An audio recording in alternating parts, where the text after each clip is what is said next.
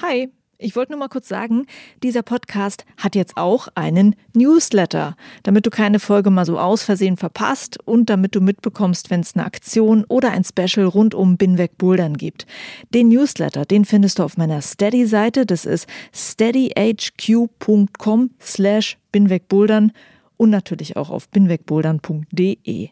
Das war's, viel Spaß mit dieser Folge wenn man so lange mit einem Kind zusammenarbeitet, wie ich jetzt mit Felix, da hat man irgendwann das gesamte therapeutische Equipment durch. Es kommt dann kein Drive mehr rein, es kommt dann keine Lust mehr rein, boah, das jetzt machen zu wollen. Aber diese Motivation von dem Kind, die brauche ich. Und darüber kamen wir dann zum Bouldern. Hi und willkommen zu Folge 104 von Binweg Bouldern und zu einer ganz tollen Erfolgsgeschichte von einer Ergotherapeutin, die mit einem jungen Patienten zusammen bouldert und der dadurch wahnsinnig tolle Fortschritte macht. Ich bin Juliane Fritz und meine Gästin ist die Ergotherapeutin Corinna. Ihr kleiner Patient Felix hat eine sogenannte globale Entwicklungsverzögerung mit einem geringen Muskeltonus. Das heißt, er kann seine Muskeln nur schwer ansteuern. Und was für uns die leichtesten Alltagsbewegungen sind, zum Beispiel einen Stift zu halten, das ist für ihn richtig schwer. Corinna hat mit ihm lange Therapien gemacht und die besten Ergebnisse hat tatsächlich das Bouldern gebracht. Ihre Geschichte erzählt sie hier im Podcast. Viel Spaß beim Zuhören. Wenn du diesen Podcast und meine Arbeit daran unterstützen magst, dann freue ich mich, wenn du beim Steady Crowdfunding mitmachst. Bei Steady kannst du mich mit einem monatlichen Betrag deiner Wahl unterstützen und es gibt für dich auch noch ein paar Extras und Goodies dafür. Wenn du Binweg Bouldern einmalig unterstützen magst, dann schau vorbei im Binweg Bouldern Shop. Da gibt es unter anderem Shirts und Hoodies von Binweg Bouldern. Danke an alle, die diesen Podcast auf ihre Weise unterstützen und jetzt ab in die Folge.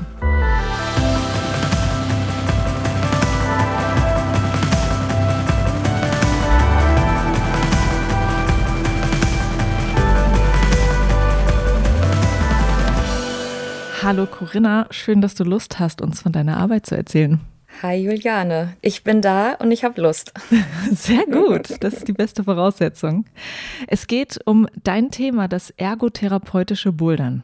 Bouldern muss ich glaube ich nicht erklären, kennen wir alle. Ergotherapie wäre glaube ich ganz gut, wenn wir es nochmal erklären, damit wir alle dasselbe verstehen und auch weil ich sagen muss, nach unserem Vorgespräch dachte ich auch so, okay, ich habe das auch gar nicht komplett gewusst, was das eigentlich ist.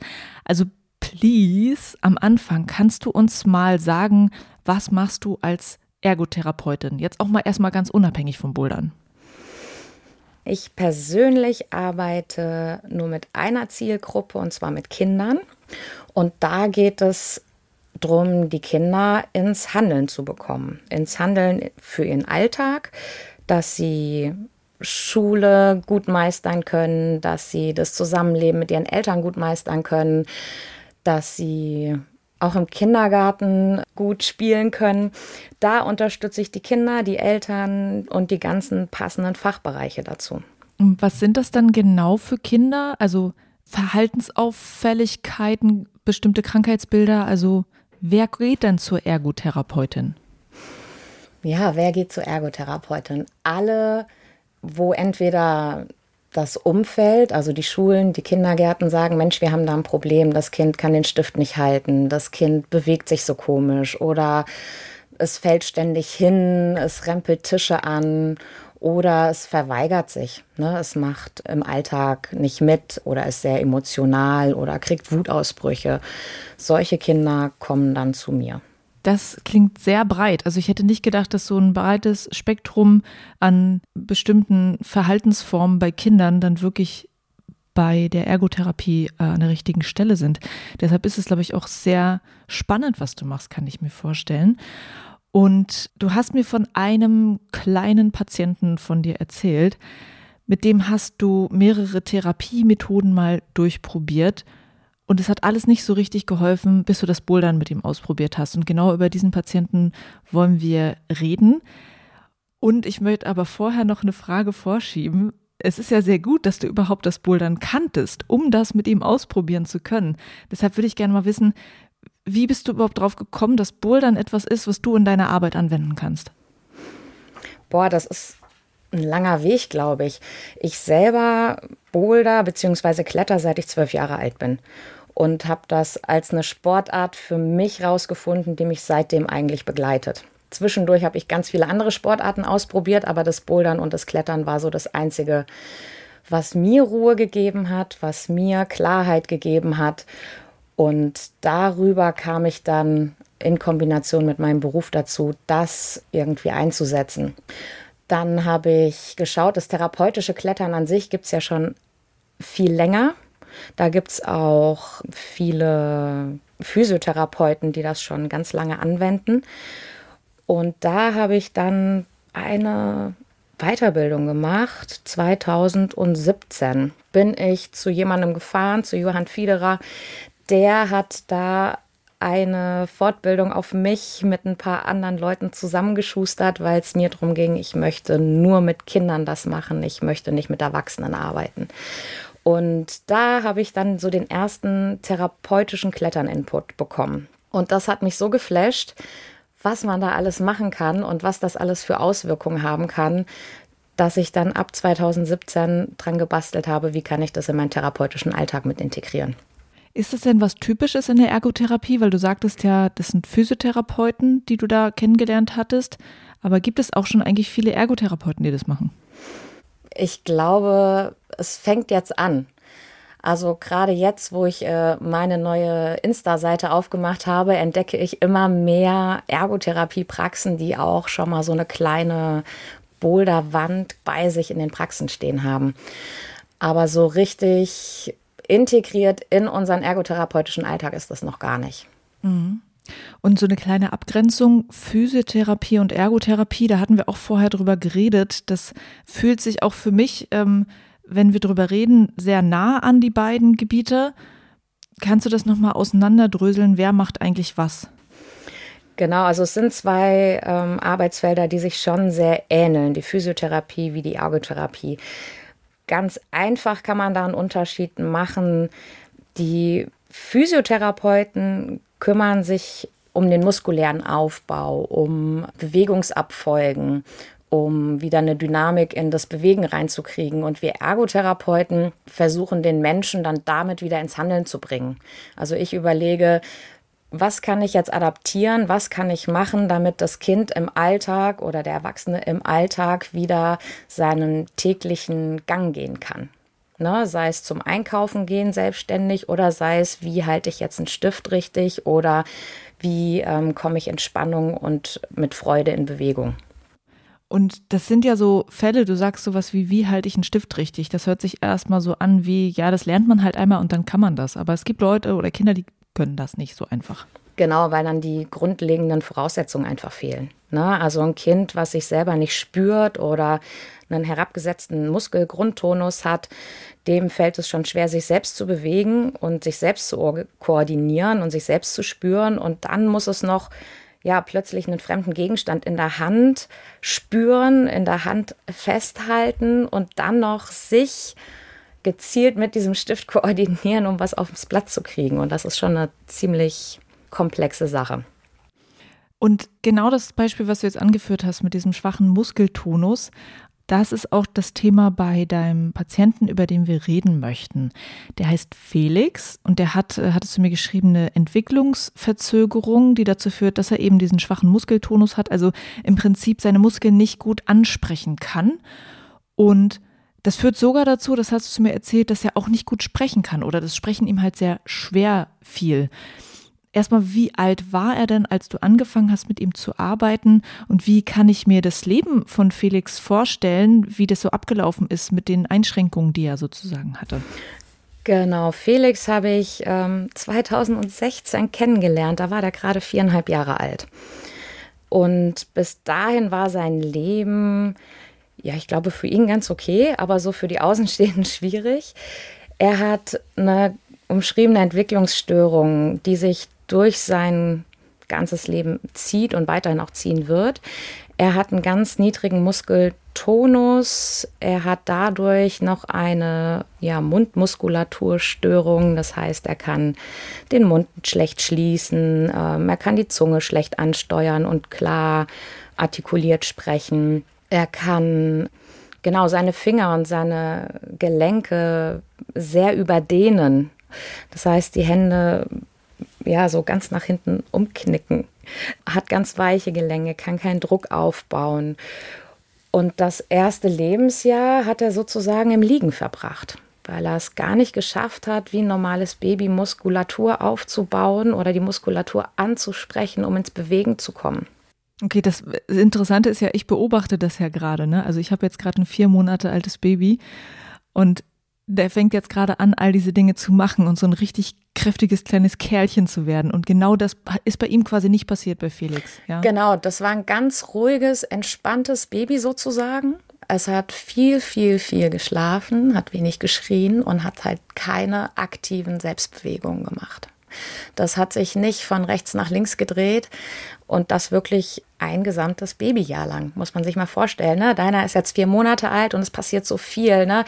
Äh, der Kopf wird gehoben, man fängt an, sich nach rechts und links zu drehen, man ne, versucht irgendwann in Vierfüßlerstand zu kommen, man versucht zu krabbeln oder sich quer zu rollen. Und das alles hat Felix nicht gemacht, weil er schon so damit beschäftigt war, ja, mit der Nahrungsaufnahme, sage ich mal, ne, mit Trinken. Das ist dann auch anstrengend. Das ist schon die größte Anstrengung, sage ich mal, gewesen.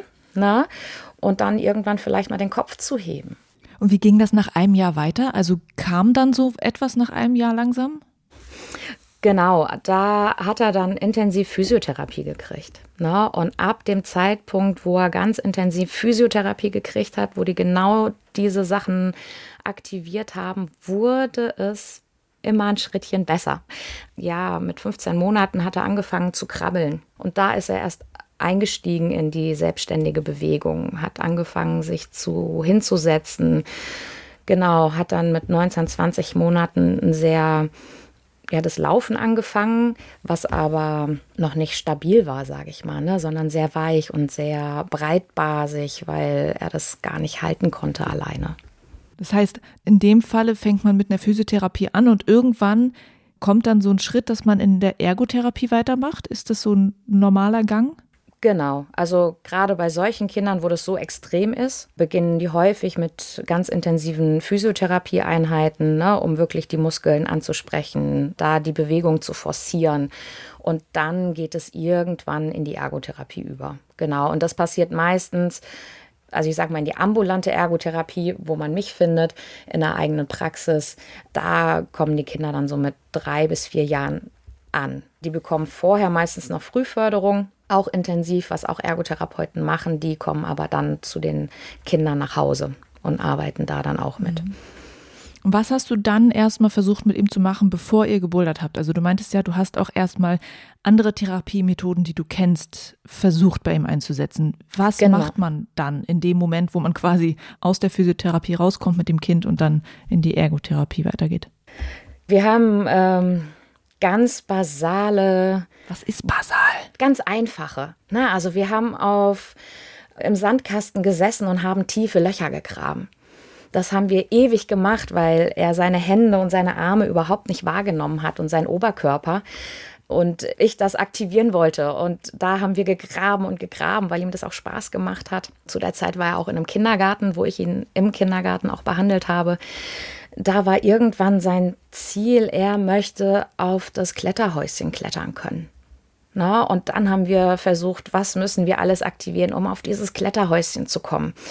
Wir haben geschaukelt mit Hängematten, mit den verschiedensten Schaukelaufhängungen.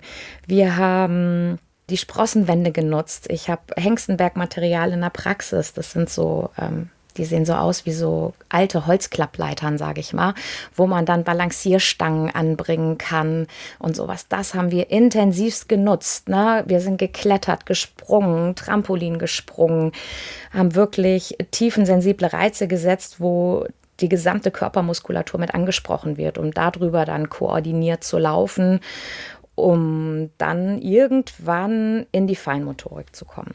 Das haben wir auch alles genutzt, äh, versucht, den Stift richtig zu halten, zu schneiden. Es war aber immer, immer schwierig, die Hände und die Finger aktiv zu kriegen.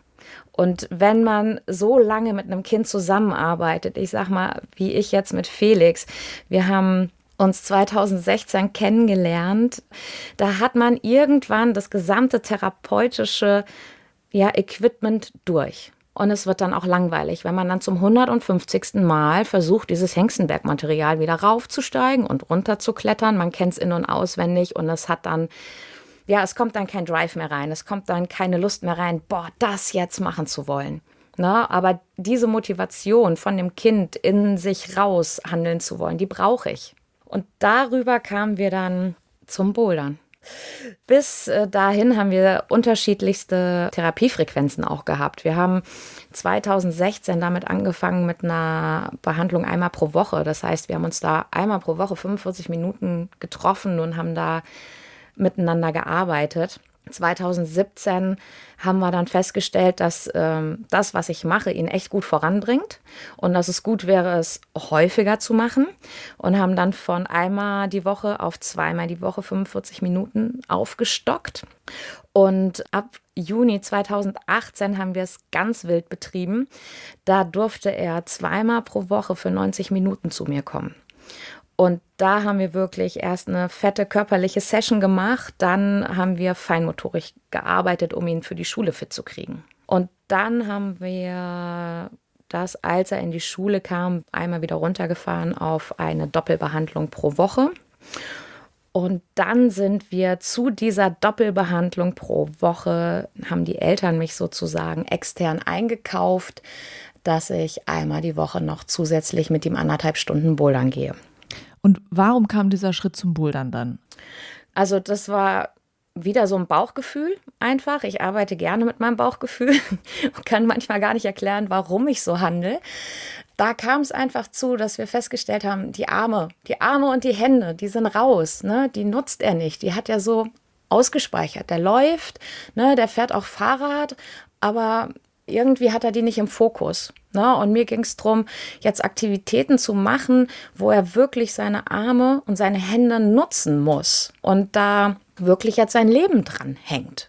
Und da kam einfach das Bouldern mir in den Kopf und auch gar nicht das therapeutische Klettern, weil da würde er wieder sich in den Gurt setzen und würde da wieder die ganze Muskelspannung reingeben und sich von mir halten lassen. Und das wollte ich nicht. Ich wollte, dass er sich selbst halten muss und dass das so eine ganz bewusste Aktion für ihn ist. Ich halte mich da. Und das haben wir dann tatsächlich ausprobiert. Und da bin ich einfach äußerst dankbar auch den Eltern gegenüber, dass die mir da so viel Vertrauen geschenkt haben und gesagt haben, okay, wir machen das, wir probieren das aus. Weil also das war so außerhalb von dem, was du eigentlich in der Praxis machst. Wirklich, das war so, ihr geht privat bouldern.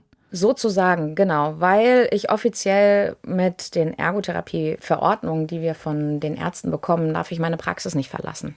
Na, da muss ich innerhalb der Praxis arbeiten, sonst darf ich es nicht abrechnen, sonst bin ich nicht versichert. Und deshalb kam dann die Aktion, wo ich gesagt habe, okay, dann machen wir das ähm, jetzt einfach privat und ihr kauft mich privat dafür ein dass ich das mit ihm mache. Aber würde das theoretisch funktionieren, das abzurechnen mit den Krankenkassen und so? Also es funktioniert, das abzurechnen, solange ich es innerhalb der eigenen Praxis anbiete. Genau. Okay, also das war nämlich auch eine Frage von der Hörerin ähm, vorab gewesen, ob die Krankenkassen Bouldern als therapeutisches Mittel anerkennen und das finanziert hm. wird. Genau, also die erkennen das sozusagen an, weil ich als Ergotherapeutin darf jegliches therapeutisches Mittel innerhalb meiner Praxis nutzen, wenn ich davon überzeugt bin, dass es meinen Patienten voranbringt. Aber halt der Weg nach draußen geht einfach nicht. Also ich darf nicht offiziell in die coole Boulderhalle bei uns ums Eck gehen und da mit ihm auf Rezept bouldern, weil da die Krankenkassen halt sagen, nee, da ist so viel Gefahr. Also es könnte Fremdschädigung passieren, es könnte passieren, es fällt jemand anders von der Boulderwand und trifft mich oder Felix und dann wollen sie dafür halt nicht aufkommen. Okay, wenn man jetzt einen therapeutischen Kurs in der Boulderhalle anbieten würde, müsste das jeder für sich privat zahlen. Müsste das jeder für sich privat zahlen. Und das war dann halt auch so einfach diese Krux, die mich einfach seit meiner Fortbildung 2017 begleitet hat, weil ich gesagt habe, Mensch, ich möchte raus, ich möchte es nutzen, ich will das ausprobieren. Aber es funktioniert einfach nicht. Na, weil gerade wenn man sich jetzt Felix anschaut, das ist ein Kind, den werde ich mein Leben lang begleiten dürfen. Aber es gibt nicht viele Eltern, die mich bezahlen können über so einen langen Zeitraum. Die können nicht einfach mal sagen, okay, wir zahlen wöchentlich jetzt, sage ich mal, 60 Euro für anderthalb Stunden für ein gutes Angebot, was unser Kind voranbringt, weil das die Eltern einfach finanziell nicht leisten können und gar nicht über so einen langen Zeitraum. Und ich arbeite ja mit Kindern, die ich über sehr viele Jahre auch behandeln werde, weil sie einfach so eine große Störung haben. Und daher musste dann halt die Lösung her, die ich jetzt zum Glück habe. Genau, da reden wir auch gleich drüber. Die Lösung, dass du eine Boulderwand nämlich in der Praxis hast inzwischen. Genau. Vorher wollen wir noch mal ein bisschen äh, über Felix weiterreden. Wie war denn das eigentlich mit ihm, als du wirklich das erste Mal mit ihm bouldern warst? Erinnerst du dich, hat ihn das demotiviert, weil es vielleicht nicht gleich geklappt hat? Oder hat es ihm Spaß gemacht, weil es irgendwie neu und cool war? Doch, also ihn hat das total geflasht. Er fand das total geil. Das einzige Problem, was uns seitdem und immer noch begleitet, sind die Bohrer, also die Akkuschrauber, die dürfen nicht schrauben, wenn Felix und ich in der Halle sind. Das wissen zum Glück auch alle und äh, weil die machen ihm solche Angst. Aber die ersten Schritte waren einfach der Hammer. Also er fand das total toll. Er war total geflasht von diesen Griffen, sich daran festzuhalten. Und die ersten Momente in der Boulder-Halle waren von meiner Seite aus ähm, sehr eng, sagen wir es mal so. Also ich konnte ihn nicht alleine an die Wand lassen. Ich habe ihn permanent gespottet, weil er äh, diese Bewegung überhaupt nicht kannte. Es für ihn völlig fremd war, sich selbst zu halten und mit seinen Händen zu halten.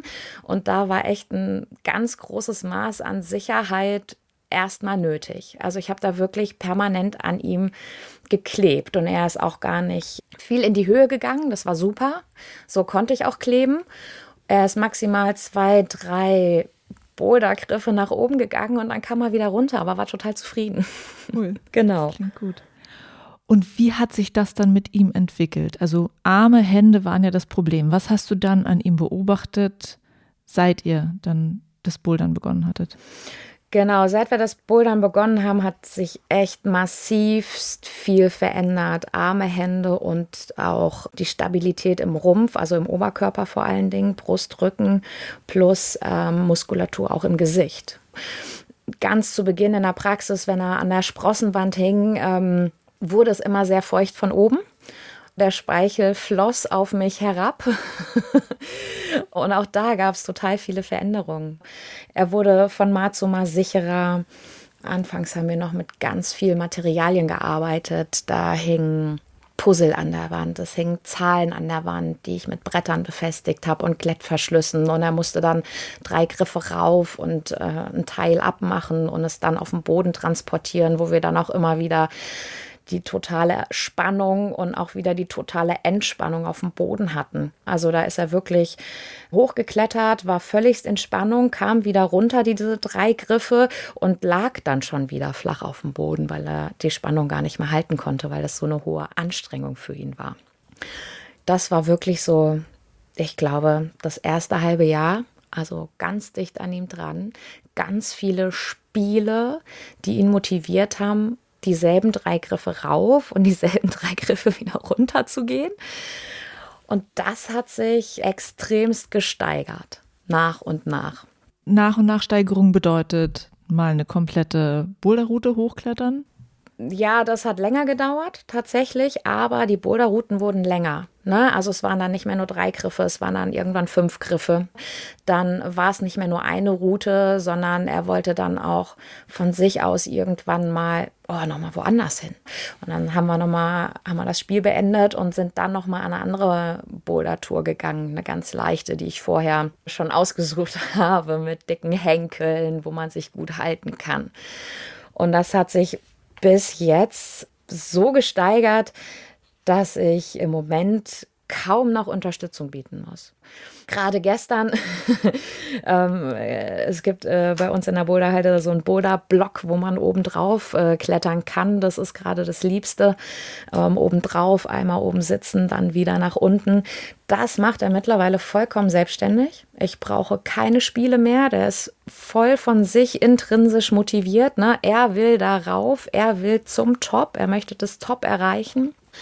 Und diese ganz enge ähm, Begleitung und das ganz, ganz, ganz enge Spotten haben wir tatsächlich nur noch, wenn jetzt eine ganz unbekannte Route ist und er da Bewegungen vollziehen muss, die er noch nie gemacht hat.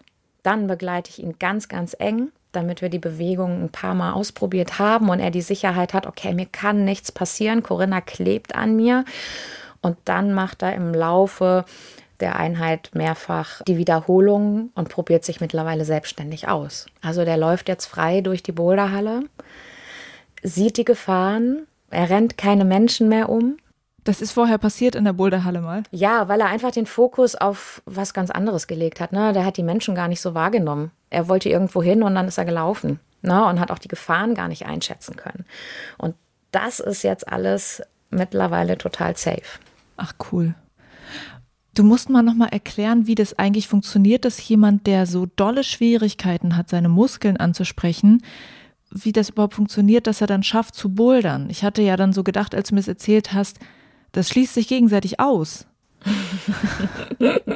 ja, also in der Theorie vielleicht schon. Ne? Ich sag mal, wenn jemand so eine verminderte Grundspannung im Tonus hat, in der gesamten Skelettmuskulatur, dann ist es halt so, dass derjenige einen Spannungszustand aktiv herstellen muss. Er muss von sich aus da jetzt hochklettern wollen und dann muss er von sich aus seine Hände, seine Arme, seine Beine, seine Füße, alles, was er hat, anspannen, um dann gezielt greifen zu müssen. Und es ist für ihn, sage ich mal, doppelt und dreifach so anstrengend wie für ein gleichaltriges Kind mit einem normalen Tonus, mit einer normalen Grundspannung.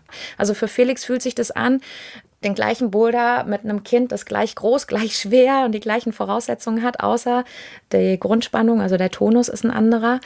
Das eine Kind klettert rauf, das klettert runter und sagt, boah, es war total easy, ich kann noch weiter. Und für Felix fühlt sich das an, als hätte er einen Marathon gelaufen. Aber es macht ihm verdammt Spaß, einen Marathon zu laufen. Richtig, genau. Und das ist ja das, was ich als Ergotherapeutin gerne möchte. Ne? Ich möchte das schaffen, dass das Kind da so einen Spaß dran hat, sich zu bewegen, dass sich diese Mühe lohnt, dass sich es lohnt, seine gesamte Kraft da reinzubringen, um sich selbst zu aktivieren und das machen zu wollen. Und das ist eigentlich mein Ziel und das habe ich zum Glück bei Felix total gut, haben wir das zusammen hingekriegt. und das ist, weil das Ziel Boulder-Klettern spannender ist als Sprossenwand in der Praxis wahrscheinlich. Genau. Ja, definitiv, weil die Sprossenwand, die bleibt ja wie sie ist, ne? Also die verändert sich so wenig. Ich kann da noch mal eine Rutsche dranhängen, ich kann da noch mal einen Eimer mit ein paar lustigen Sachen dranhängen, ich kann da eine Murmelbahn dranhängen. Aber wie gesagt, wenn man so lange arbeitet, hat man das alles durch. Und dann fehlt auch irgendwann die Ideen, was man noch mit so einer Sprossenwand alles machen kann. Und ich sag mal in der Boulderhalle oder jetzt auch in der Praxis mit der Boulderwand, ja, ich schraube dann halt einen anderen Boulder, ne? Und dann ist da sofort wieder was anderes da. Und ich erreiche sofort wieder die Motivation. Boah, da ist was Neues. Boah, die Griffe haben eine andere Farbe. Nee, wie, wie soll ich denn da jetzt hochkommen? Ne? Komme ich doch gar nicht hoch. Ja, jetzt hast du da was am Überhang gemacht. Boah. Genau, und dann habe ich da gleich so eine Motivation drin und es ist einfach so ein tolles Material, was die Kinder so flasht, da dran zu wollen. Alle wollen klettern. Ist ja auch unser Grundmuster, sage ich mal. Wir, wir sind ja auch Menschen, also der Mensch klettert ja eigentlich von irgendwann Geburt an. das ist unser Grundbewegungsmuster. Und natürlich zieht es mich dann an so eine Wand und da habe ich, entsteht keine Langeweile. Besonders auch nicht, sage ich jetzt mal, in einer Boulderhalle. Da wird so viel rumgeschraubt, da kann ich wöchentlich neue Erlebnisse haben. Ne? Ja. Ist es denn so, dass du auch da, erstmal, welche Halle ist denn das, wo du mit ihm dort warst? Ich äh, bin in der Beta in Hannover. Eine schöne Halle, da war ich auch schon. Eine ganz schöne Halle und ganz tolle, wirklich, also ganz, ganz tolle Chefs, ganz, ganz tolle Jungs, die mir da echt viel geholfen haben und auch Felix und mich da begleitet haben. Ne? Also was ich dort alles machen durfte und ähm, ich durfte, äh, sag ich mal, einen Boulder sperren einfach und durfte sagen, so, ich bin jetzt mit Felix hier. Es war dann so voll in Ordnung, dass ich da vielleicht gerade auch einen Lieblingsboulder von einem Kunden, sag ich mal, blockiere und ich da eine Stunde dran hänge. Und das war so cool, weil das echt jeder mitgetragen hat. Ne? Hast du mal danach gefragt und mal gesagt, hey, wir bräuchten mal für die und die Bewegung den und den Boulder. War sowas oder ist sowas möglich, dass mal ja, was geschraubt wird für dich? Ja, das auch. Ich habe letztes Jahr selber noch mal eine Weiterbildung gemacht bei Paul Paul Balzuweit, der ja, genau. aus äh, der vorletzten Folge, äh, glaube ich, bei Bin weg Bouldern Folge bekannt ist. Genau, der war so lieb und hat auch eine ganz tolle Fortbildung mit mir und der Mama von Felix gemacht. Und da ging es tatsächlich darum, wir wollen Boulder schrauben lernen. Ne? Also wie schraube ich einen Boulder? Wie, wie kriege ich denn das hin, dass das auch Sinn und Verstand hat? Und wie schraube ich zwingend? Und wie schraube ich auf Sicht für Kinder? Ne? Weil ich habe ja nur kleine Menschen und ich kann nicht unbedingt selber den Boulder dann bouldern, weil die so kurz sind und nicht so lang bin. Das haben wir dort gelernt und als ich da ähm, zurückkam, hatte ich ganz, ganz viele Ideen und hatte ganz, ganz viele Boulder im Kopf, die ich unbedingt mit Felix machen wollte, die aber jetzt nicht in der Beta da waren. Und da habe ich dann auch zum Glück, mich gut mit Hannes, der dort fürs Schrauben zuständig ist und für die Boulder zuständig ist, zusammengetroffen. Habe gesagt, du, ich habe da voll die Idee und ich brauche einen Boulder für Balance. Ne? Der muss sicher sein, da muss Felix drüber können. Und dadurch, dass ähm, ne, uns alle dort kannten und wussten, die Entwicklung auch oder die Boulder-Entwicklung von Felix gesehen haben, einfach, wie wir angefangen haben und wo wir dann gestanden haben, war das dann auch tatsächlich möglich. Dann habe ich meine Ideen an Hannes weitergegeben und der hat für mich dann ähm, passige Boulder geschraubt. Cool. Ja. Und kannst du noch mal so, jetzt das hast du schon ein bisschen erzählt, so die in der Halle haben gesehen, wie er sich so entwickelt hat. Kannst du noch mal ein bisschen erzählen, wie das Umfeld dann auch reagiert hat? Also ganz viele Leute, die ihn vorher kannten, wussten, wie er sich vorher bewegt hat, wie er sich vorher verhalten hat, seine Familie, Freunde. Hast du so ein bisschen bemerkt, wie seine Veränderung angekommen ist? Ja, total. Ich stehe zum Glück auch in einem guten Austausch mit den Eltern die auch sofort zurückgemeldet haben, erstmal, es tut ihm total gut und er kommt total gerne. Ne? Also er will in diese Boulderhalle rein. Dann gab es tatsächlich äh, schon so kleine Auffälligkeiten ne? nach dem Bouldern, wo wir festgestellt haben, wow, der Mundschluss funktioniert plötzlich. Was heißt der Mundschluss funktioniert? Der Mundschluss, also er kann den Mund plötzlich schließen. Ne, weil er läuft, also das ist so ein Zeichen bei hypotonen Menschen, die gerade so hypoton sind, wie Felix auch sind. Die haben häufig den Mund offen stehen. Ne? Die Zunge hängt manchmal auch ein bisschen raus und häufig läuft der Speichel auch einfach raus, ne? weil der Mund offen steht und auch das Schlucken ja anstrengend ist. Und das waren so die ersten Veränderungen, die wir festgestellt haben dass nach dem Bouldern die Sprache sich verändert hat, die Sprache ein bisschen klarer wurde, bisschen deutlicher wurde, der Mundschluss plötzlich funktioniert hat und der Gang auch einfach ein anderer war. Ne? Er ist dann nicht mehr so ja, in sich zusammengesackend laut geschlurft, sondern wirklich ähm, hat gerade und Entspannung die Boulderhalle verlassen. Und ist das so, weil du sagst, nach dem Bouldern, ist das so ein Zustand, der kurz nach dem Bouldern ist und der auch wieder Wissen weggeht oder wie ist das? Genau, also das geht auch wieder weg, aber mittlerweile haben wir da schon eine ganz schön große Frequenz, sage ich mal. Ne? Also wir bouldern, wir bouldern mittlerweile auch intensiv eine Stunde, wo er die Boulder rauf und runter geht und diese Verbesserungen, die halten mittlerweile ja fast das ganze Wochenende. Also wir treffen uns donnerstags und ne, Freitag, Samstag, Sonntag ist der immer noch in Spannung oder holt sich dann mittlerweile selber die Spannung. Auf dem Schulhof haben die ein großes Klettergerüst, so ein, mit so Seilen. Das kennt man ja häufig von Spielplätzen, so, so Türme mit diesen Seilen.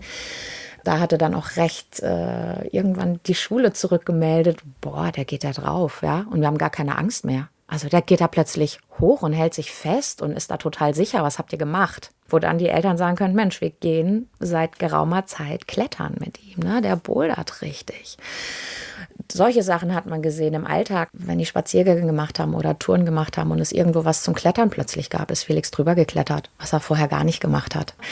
Auch ähm, Sachen, die im Weg lagen, wurden dann sicher übergangen. Ne? Also ist er sicher drüber gestiegen. Den Stift kann er plötzlich besser halten. Er ist allgemein viel besser koordiniert und macht plötzlich Bewegungen, die er vorher gar nicht ähm, konnte oder gemacht hat. Das kann man sich so schwer vorstellen. Warum, wenn du etwas mit den Armen machst, plötzlich das mit dem Mund funktioniert? Also. Naja, guck mal, beim Bouldern, es ist ja nicht nur, es sind ja nicht nur die Arme, die da arbeiten, ne? Es ist ja der Gesamtkörper, der da plötzlich in Spannung kommt. Wenn du dir so jemanden vorstellst, der hypoton ist, der liegt am liebsten, ne? Der liegt am liebsten auf dem Boden. Das ist so die entspannteste Haltung, weil die Aufrichtung gegen die Schwerkraft so anstrengend ist. Und so laufen die auch. Die laufen plattfüßig, laut und ganz weich durch die Gegend. Und wenn dann plötzlich so jemand an die Boulderwand geht und plötzlich nicht mehr mit dem ganzen Fuß auf dem Boden steht, sondern nur noch mit den Zehenspitzen und die Hände bewegt und alle Muskelgruppen anspricht, derjenige spürt sich besser. Ne? Das ist auch ein ganz tolles Gefühl, weil solche Menschen, die so hypoton sind, die nehmen ihre Körpergrenzen auch gar nicht wahr. Die spüren gar nicht, wo fange ich ihn an, wo höre ich ihn auf, wo ist mein Kopf, wo sind meine Beine, wo sind meine Füße. Und haben dann dieses Erlebnis beim Bouldern, wow, ich hab da was. Das ist die Hand. Krass. Ne? Ich spüre plötzlich, irgendwas. Und das merkst du im gesamten Körper, ne? Also wirklich von der Haarspitze in den kleinen Zeh hinein. Und dann hast du Spannung und dann merkst du plötzlich dein Gesicht und dann kannst du plötzlich auch den Mund schließen und kannst plötzlich einen Stift halten und kannst dann schreiben und dann plötzlich auch so leserlich schreiben, dass es, sage ich mal, Fremde lesen können. Und ist es jetzt so, dass du sagst, nur mit dem Bouldern hätte das jetzt bei Felix geklappt? Also du hast ja viele Therapiemethoden ausprobiert. Denkst du auch, das hätte irgendein anderer Sport sein können oder ist das so sehr speziell, die Motivation so groß beim Bouldern? Was meinst du? Das ist eine gute Frage, ne? ähm, ich glaube, speziell für Felix ist es genau das Richtige gewesen. Für den war das die Sportart, die ihn so mitnimmt, die ihn so mitreißt, die ihn einfach total motiviert in seiner Schnelligkeit in seinen Möglichkeiten, sich so bewegen zu dürfen, so bewegen zu können und so in Spannung zu kommen, dass ihn das einfach wirklich vorangebracht hat. Ne? Also ich kann das nicht pauschalisieren. Es kann auch Leute geben, mit denen ich, wo ich denke, wow, du musst an die Boulderwand und der steht da und denkt, ey, das ist gar never ever. ne? Und dann gehe ich natürlich, ne, wie Ergos, äh, Ergotherapeuten das so machen, dann äh, suche ich natürlich meine ganzen anderen Materialien raus und gucke, was kann ich machen. Aber genau, bei Felix und für Felix war das genau das Richtige, was ihn richtig, richtig nochmal vorangebracht hat. Mhm. Und mal andersrum gefragt, Würdest du sagen, dass das Bouldern jetzt äh, in deiner Arbeit vor allem für solche Patienten wie Felix passend ist oder findest du inzwischen auch andere Anwendungsmöglichkeiten bei Kindern mit anderen Verhaltensauffälligkeiten oder mit anderen Themen? Ja, also jetzt, ähm, wo die Wand ad hoc in meinem Behandlungsraum steht, wird die echt eingesetzt und die wird so vielseitig eingesetzt. Ne? Sei es einfach nur als eine kleine Pause. Ich äh, mache ein Lesetraining mit jemandem, was voll anstrengend ist. Und ähm, die freut sich dann einfach zwischendrin mal, oh, einfach nur diese Griffe entlang zu gehen. Und ist danach wieder motiviert und in Spannung und arbeitet wieder weiter am Lesen. Ich habe auch Kinder, die emotional ähm, große Schwierigkeiten haben. Da habe ich auch schon die tollsten Dinge an dieser Boulderwand jetzt erlebt, die, glaube ich, vorher schwieriger gewesen wären. Dann hätte ich als Therapeut viel mehr aktiv sein müssen. Also ich sage mal, die Boderwand ist so ein schönes Medium, die bringt die Leute und die Kinder halt auch dahin, Selbsterkenntnisse zu bekommen. Und ein Junge, der kam, der wollte nicht mit mir reden, dem ging es scheiße an dem Tag. Irgendwas war im Rhythmus und das passte nicht. Und der wollte nicht. Und ich gesagt, weißt du, ich habe jetzt keinen Bock hier draußen im Wartezimmer zu warten, ich gehe rein, ich schraube eine Runde. Und sagte, hm, boah, irgendwann kam er hinterher. Und ich muss immer so Sicherheitsschrauben in die offenen Löcher in der, in der Praxis machen damit die Kinder die Finger nicht reinstecken. Und dann hat er angefangen mitzuschrauben und schraubte eine Schraube nach der nächsten rein und hat dann angefangen plötzlich zu erzählen und hat gesagt, ey, weißt du, das und das war heute echt scheiße und deshalb war ich jetzt draußen so blöd drauf, aber weißt du, boah, ich schraube da jetzt noch mal. Und dann am Ende der Einheit war wirklich so das Problem oder so die Idee von ihm, die er mitgenommen hat, weißt du, das nächste Mal, wenn ich wütend in der Schule werde, ich nehme mir so eine Schraube mit und dann schraube ich mich erstmal runter. Gesagt, voll geil. Dann hat er, genau, dann hat er sich diese kleine Nupsi-Schraube, die die Löcher dazu macht, in die Hosentasche gesteckt und hat gesagt, boah, die trage ich jetzt mit mir rum, weil ich schraube mich dann erstmal runter. Ne? Und gesagt, voll cool. Und das sind so diese Züge, wo ich denke, super. Also ich kann dem Kind erzählen, ey, schraub dich runter, schraub dich runter. Und es wird sich nicht runterschrauben. Aber wenn es von selber auf diese Idee kommt und ich ihm da so einen Weg hinleite, dann ist das so eine Erkenntnis, die tragen die mit nach Hause und dann probieren die die tatsächlich aus und setzen die um. Oder auch ein anderer Junge, der äh, mir jetzt ein paar Boulder geschraubt hat. Da ging es um Strukturierung im Alltag. Wie schreibe ich strukturierten Aufsatz? Ne? Wie strukturiere ich mich in der Schule? Und der auch so auf die alten Ergo-Ideen, die ich so hatte, überhaupt nicht angesprungen ist. Wo ich gesagt habe, so, und jetzt setze dich hin und jetzt schrauben wir einfach einen Boulder, ja. Ich habe auf den anderen Zeug habe ich jetzt auch keinen Bock mehr. Und er, ja, ich auch nicht. Ich gesagt, super. Und jetzt schrauben wir den Boulder. Und was brauchen wir denn dafür? Ja, hm. Und daran haben wir uns dann abgearbeitet, haben eine Liste geschrieben. So planvoll vorzugehen. So einen Plan gemacht, ne? Was brauchst du eigentlich? Ich muss erstmal überlegen, was will ich in Schrauben? Dann brauche ich die Griffe, dann brauche ich die Schrauber, dann ähm, brauche ich vielleicht noch eine Leiter. Dann schraube ich das nochmal und mache mir einen Plan vielleicht vorher von der Tour. Und dann schrauben wir und dann kontrollieren wir das Ganze nochmal, ob es auch wirklich funktioniert. Und dann sind wir fertig. Ja, super. Und der saß dann wirklich am Ende da und sagte, boah, weißt du was, Corinna? Wenn ich die Schritte in der Schule machen würde, ich glaube, ich wäre viel besser. Na ja, super. Also schreibt ihr die Schritte auf, nehmen sie mit in die Schule, ne? Den habe ich letzte Woche gesehen. Super Zeugnis, klappt jetzt. Oh Mann. und so fließt da die Wand mit ein, die Kinder, die plötzlich selbst Ideen finden oder halt eine sofortige Rückmeldung von der Boulderwand kriegen. Ich renne da schnell drüber, so schnell wie ich auch jetzt durchs Leben renne und durch die Schule renne und alle anderen umrenne. Ja, und bei der Boulderwand, das kannst du nicht machen, wenn ich es nicht geschraubt habe, dass du da rennen kannst. So, dann ist man schnell, dann kommt man aber nicht weit, dann fällt man runter. Ach so, dass du ein Kind, was sozusagen sehr, sagen wir mal, hibbelig, umgangssprachlich ist, ja. dass man mit dem Kind arbeitet und ihm zeigt, versuch's mal bisschen vorsichtiger, langsamer, Füße genau, genau zu setzen. Genau. Und ich sage, so, jetzt geh mal ganz schnell, renn die Wand entlang. Ne? Und dann fällt er sofort runter, weil es nicht funktionieren kann. Und ich sage, Mensch, was könntest du machen, dass das funktioniert? Ja, keine Ahnung. Ne? Manche haben dann Ideen, manche vielleicht nicht. Ne? Dann kannst du es noch einbringen, sagen, ey, jetzt geh mal da lang wie so eine Schnecke. Mach's mal ganz langsam. Ja, total super. Und dann geht es plötzlich. Und dann hat das Kind aber sofort die Rückmeldung und gar nicht von mir, sondern es merkt die Rückmeldung selber, weil, boah, ich habe das geschafft, ne? Ich bin da entlang gekommen. Wow. Oder auch so ein Mädchen, das soll lesen und sie springt beim Lesen mit den Buchstaben, vertauscht die ständig und dann kommt natürlich kein klares Wort raus. Und die ist dann geklettert. Da ich gesagt, komm, mach einen Griff nach dem nächsten ein nach dem nächsten. Und am Ende saßen wir nochmal auf dem Boden, haben uns das angeguckt, haben gesagt, guck mal. Und dann gehst du von links nach rechts, ein Griff hintereinander. Und das musst du eigentlich auch beim Lesen machen. Und dann haben wir die Buchstaben als Klettergriffe erstmal gesehen und haben gesagt, guck mal, das sind die einzelnen Kletterschriffe und, und du willst von hier nach da.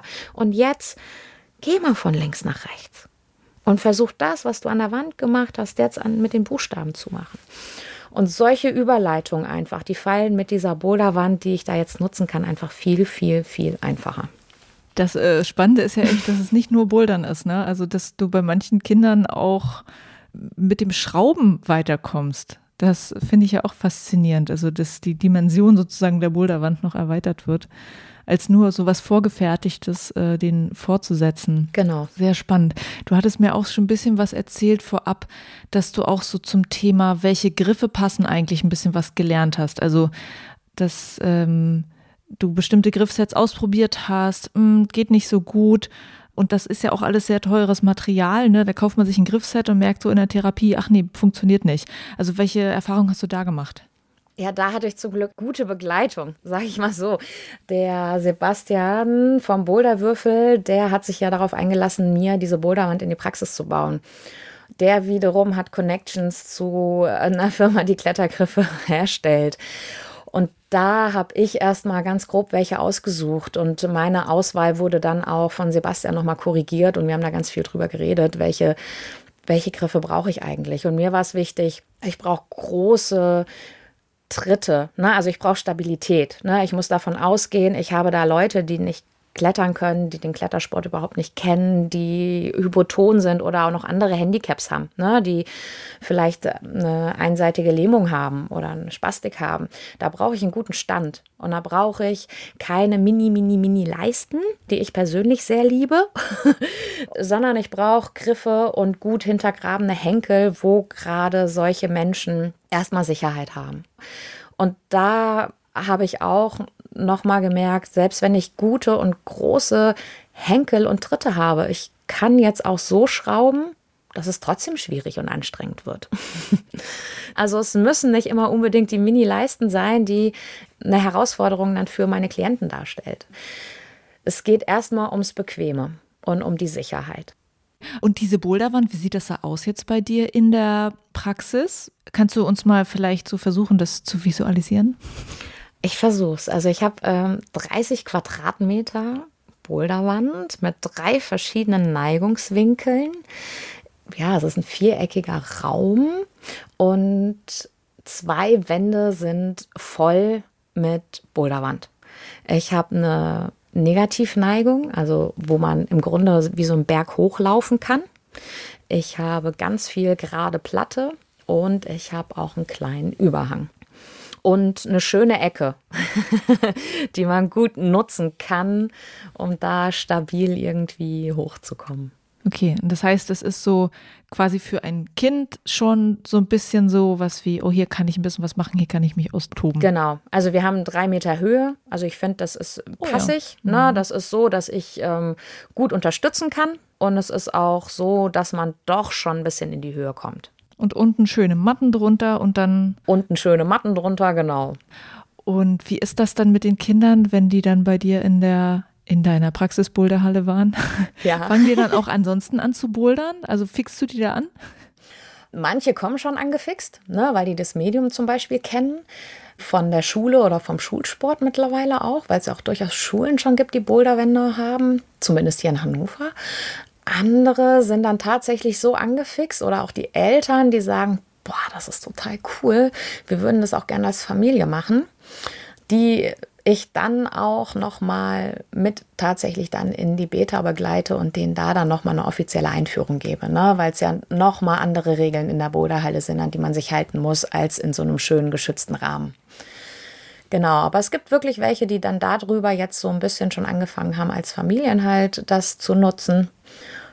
Und andere, die es wirklich erstmal bei mir gerade kennenlernen. Also ich äh, finde das wirklich faszinierend, was du da erlebt hast, erstmal mit äh, dem Felix und wie du das auch weiterhin deine, in deiner Arbeit anwendest. Hast du noch vielleicht so eine Message nach draußen? Ähm, wahrscheinlich würdest du dich freuen, wenn das Thema therapeutisches Bouldern auch irgendwie noch ein bisschen besser draußen ankommt. Was würdest du dir denn wünschen dafür, für deinen Job? Für ja diese ganze Zunft quasi der Ergotherapie. für die Zunft, genau. Sagt man wahrscheinlich nicht Zunft. Ne? Nein, ne? nein, wir sind ja ein Heilmittelerbringer. ähm, ja, was würde ich mir wünschen? Nein, ich würde mir wünschen, dass ganz, ganz viele Ergotherapeuten genauso coole Chefs haben wie ich, die dahingehend unterstützen und Boulderwände in die Praxen bringen dass äh, das dort einfach mehr genutzt werden kann, weil wir tatsächlich ja nicht raus dürfen, beziehungsweise wenn wir raus dürfen, ist es einfach so kostspielig, dass es für keine Seite tragbar ist. Das würde ich mir wünschen. Ganz viele tolle Ergotherapie-Praxen, Chefs, die jetzt sagen, wow, das ist ein geiles Medium, das wollen wir auch in unseren Praxen haben. Das würde ich mir einfach wünschen, ne, für ganz viele Kinder, für ganz viele Kollegen. Und dass es einfach nochmal so in aller Munde ist, dass es einfach mehr ja, jetzt eine größere Präsenz einfach kriegt. Bräuchte es vielleicht noch auch irgendwie Studien oder so dazu, um, um, anhand von solchen Beispielen, wie du es erlebst, das Thema auch nochmal größer zu machen? Definitiv. Da hoffe ich jetzt so auf die ganzen kommenden Ergotherapie-Praktikanten, die bei mir in der Praxis jetzt auftauchen, dass die während ihres Studiums dann da vielleicht ihre Masterarbeiten drüber schreiben und das nochmal genauer begutachten und das nochmal so in die Welt raustragen, dass es einfach ja ein valides Mittel ist, dass es ganz viel hilft und tatsächlich auch wirksam ist. Und glaubst du, das könnte mal eine Zukunft geben, wo das dann doch in Boulderhallen möglich ist, dass man so das Bouldern auch in Hallen als so einen Gesundheitssport etablieren kann und dann gibt es da eben so eine Ecke mit Therapiebouldern oder so? Ja, ich glaube schon, dass das in irgendeiner Zeit kommen wird. Ich glaube, dass es in unserem Berufsfeld, ja, müsste sehr, sehr viel von den Krankenkassen her passieren, dass die sagen, yes, du darfst jetzt in so einer Boulderhalle, ne, und wir stehen dahinter und wir bezahlen das. Es gibt es tatsächlich schon in den ein oder anderen Bundesländern ist das möglich. In Niedersachsen ist es noch nicht möglich. In den Bundesländern, wo es möglich ist, war es aber eher nur für die Physiotherapeuten möglich und noch gar nicht für die Ergotherapeuten. Warum ist das Bundesland abhängig? Ja, weil da jede Krankenkasse sozusagen bundeslandintern seine eigenen Regeln nochmal hat. Da müsste man tatsächlich jetzt nochmal ganz, ganz, ganz viel Verbandsarbeit leisten ne? und sich mit den Krankenkassen auseinandersetzen, da viel Zeit investieren, mit denen reden, diskutieren und sagen, dass das eigentlich ganz geil ist und dass es eigentlich auch total cool und sicher ist, es in der Boulderhalle draußen zu machen. Beziehungsweise, dass man es so machen kann, dass es sicher ist, indem man zum Beispiel einen bestimmten Bereich dafür nutzt oder so. Ne? Genau. Mhm. Ne? Und da müsste man halt wirklich nochmal in den Austausch mit den ganzen Krankenkassen gehen. Und das braucht viel Arbeit, eine große Lobby, viele Leute oder viele Ergotherapeuten, die das auch gerne wollen. Und je mehr das sind, die das wollen, umso mehr können wir dann da draußen auch dann zusammen erreichen in diese Richtung hin. Ja. Würdest du es eigentlich wünschenswert finden, mehr raus in die Hallen zu gehen? Weil macht das was mit den Leuten, aus der Praxis raus irgendwo hinzugehen? Oder ist es in der Praxis irgendwie ein sichererer Raum, weil du dort halt mit denen viel privater reden kannst über ihr Problem oder so? Also gibt es da Vor- oder Nachteile, das in der Praxis oder in der Halle zu machen? Ja, also es gibt Vor- und Nachteile in beiden Bereichen. Ne? Also es gibt den Vorteil, dass ich ähm, ganz passenden und total auf den Patienten und Klienten angepassten Boulder da schrauben kann, der nur für den ist und der auch nur für diese eine Person passig ist. Die Möglichkeit habe ich halt ähm, in der, in der Praxis. Da habe ich auch die Möglichkeit, mal spontan Boulder umzuschrauben, zu sagen, ah, guck mal, für dich passt der nicht. Das mache ich, das kann ich in der Boulderhalle nicht machen. Da ist das dann schon ein bisschen, wenn ich sage, oh, da hat jetzt hier der und der voll den geilen Boulder geschraubt, den schraube ich aber jetzt mal um. das äh, geht einfach nicht ich mag halt beides. Ne? Also ich mag es, ich mag es, meinen geschützten Rahmen zu haben, völlig privat jemanden da anzuleiten und zum Bouldern zu kriegen. Ich finde aber auch einfach diesen Inklusionsaspekt total cool. Und diesen Inklusionsaspekt, den habe ich nur, wenn ich im Außen bin. Das heißt, mit Menschen mit Behinderung, mit Menschen mit Beeinträchtigung in der Öffentlichkeit jetzt in so einer coolen Boulderhalle Sport zu machen. Das finde ich ist ähm, super coole Inklusion, weil man kommt miteinander ins Gespräch. Und wenn ich das jetzt so bei Felix sehe, was wir da für einen Step gemacht haben von ich bin ganz klein und wir sperren hier ab und oh, ne, er geht durch die Halle und spricht mit Leuten und keiner versteht ihn, ne, weil die Aussprache einfach zu undeutlich ist. Bis jetzt hin, wir sind so in Spannung, die Leute verstehen ihn, fremde Leute verstehen ihn oder er weist plötzlich jemanden darauf hin, dass man nicht vom Boulder runterspringt, ne? Weil das meine Regel ist, wir springen nicht runter. Ne? Dann fällt da jemand runter und er steht da und sagt, äh, nee, nicht runterspringen. und da einfach ähm, ganz coole Kontakte entstehen.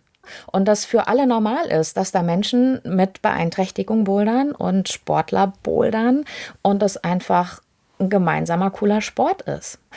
Also ich mag beides muss ich sagen. Und ich ähm, möchte beides nicht missen. Auch alleine so Dinge, den Vergleich, Felix war neulich in meiner Halle.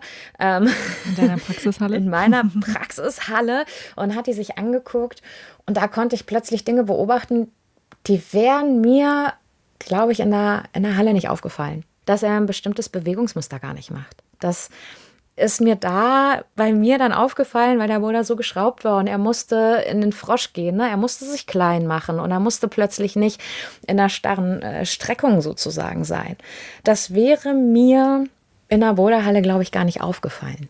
Und das hat mich jetzt dazu veranlasst, auch in der Boulderhalle mit Felix nochmal andere Boulder auszuprobieren und zu gucken, ne, wo ist einer, wo muss ich froschen, ne, wo muss ich mich klein machen, wo muss ich mich strecken, wo habe ich mehr Dynamik äh, drin, um das dann auszuprobieren. Also das ist auch gut. Also es hat alles Vorteile, es hat alles wenig Nachteile. Bis fast gar keine. Weil selbst auch eine volle Boulderhalle mit Menschen, die alle reden und einen theoretisch ablenken könnten, ja eigentlich auch so einen Förderfaktor hat, dass man genau das üben kann und sagen kann, nee, jetzt bist du genau bei diesem Boulder, jetzt sind die grünen Griffe dran, es sind nicht die anderen Menschen dran. Du bist am Boulder und konzentriere dich jetzt auf deine Hände, auf deine Füße und auf die grünen Griffe und alles andere blende aus. Das ist auch total super. okay, Corinna, Ja. Ich danke dir sehr für diesen tollen Einblick in deine Arbeit. Und das finde ich ja sehr faszinierend. Und auch das, was du zum Schluss gesagt hast, dass es einfach so schön ist, wenn du in einer Halle so verschiedene Menschen zusammen hast. Ob das jetzt so ein Profisportler ist oder ähm, ein Junge wie Felix ist, dass es einfach schön ist, so einen Ort zu haben, wo die Leute sich da zusammentreffen und dieser Sport sie verbindet. Dieses Bild möchte ich gerne zum Schluss stehen lassen. genau. Und äh, freue mich, dass du auf mich zugekommen bist und dass wir dieses Gespräch machen konnten. Ich freue mich auch, dass wir das gemacht haben. Und genau der Schluss ist passig. Alle zusammen bouldern, egal mit was. Richtig ja. cool. Dankeschön. Dir. Das war die Ergotherapeutin Corinna im Binweg Bouldern Interview. Richtig spannend, oder? Was in der Ergotherapie mit dem Bouldern so alles möglich ist. In ihrem Instagram-Channel zeigt Corinna immer wieder Einblicke in ihre Arbeit und den Account verlinke ich natürlich in den Show Notes. Und damit vielen Dank fürs Zuhören. Bis zur nächsten Folge. Juliane mein Name und ich bin Wegbouldern.